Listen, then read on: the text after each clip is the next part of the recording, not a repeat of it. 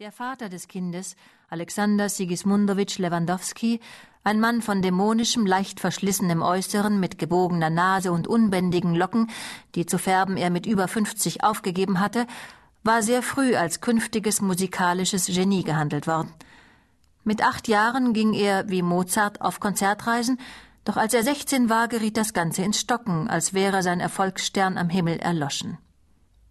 Junge Pianisten von solider, aber keineswegs außergewöhnlicher Begabung überrundeten ihn, und er, der das Kiewer Konservatorium mit Auszeichnung absolviert hatte, wurde nach und nach zum Begleitpianisten.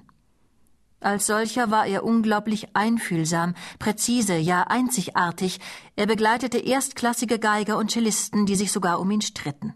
Aber sein Name stand eben immer in der zweiten Zeile. Auf Plakaten kam er bestenfalls als Klavierbegleitung vor – schlimmstenfalls nur mit zwei Buchstaben KL. Dieses KL war sein ganzes Unglück, ein ewiger Stachel in seiner Leber.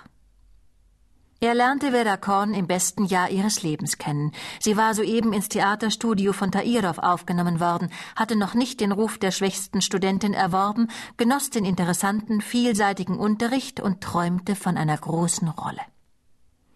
Im Theater wurde Neujahr traditionell nach dem alten Kalender begangen, und zu den zahlreichen Vergnügungen, mit denen die erfinderischen Schauspieler sich im Januar 1935 diese lange Nacht vertrieben, gehörte ein Wettbewerb um das schönste Bein. Die Schauspielerinnen verschwanden hinterm Vorhang, dann hob jede ihn ein Stück an und demonstrierte keusch ihr namenloses Bein vom Knie bis zu den Zehenspitzen. Die 18-jährige Werda drehte ihre Wade so, dass die akkurat gestopfte Stelle auf der Ferse nicht zu sehen war und fiel fast in Ohnmacht von den süßen, prickelnden Gefühlen, als sie energisch hinterm Vorhang vorgezogen wurde und man ihr eine Schürze umband, auf der in großen silbernen Lettern stand Ich habe das reizendste Bein der Welt. Außerdem wurde ihr ein in den Theaterwerkstätten eigens angefertigter Pappschuh voller Konfekt überreicht. Das alles wanderte in die unterste Schublade des Sekretärs ihrer Mutter, Jelisaweta Iwanowna, die erstaunlich empfänglich war für den Erfolg ihrer Tochter auf einem Gebiet, das ihrer eigenen Vorstellung nach jenseits des Anstands lag. Lewandowski, der aus Petersburg zu einem Gastspiel in Moskau weilte, war von Tairov persönlich eingeladen worden.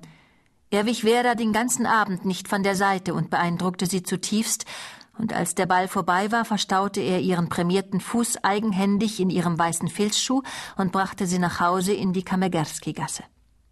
Es war noch dunkel, träge fiel künstlich anmutender Schnee, die Straßenlaternen warfen gelbes Theaterlicht.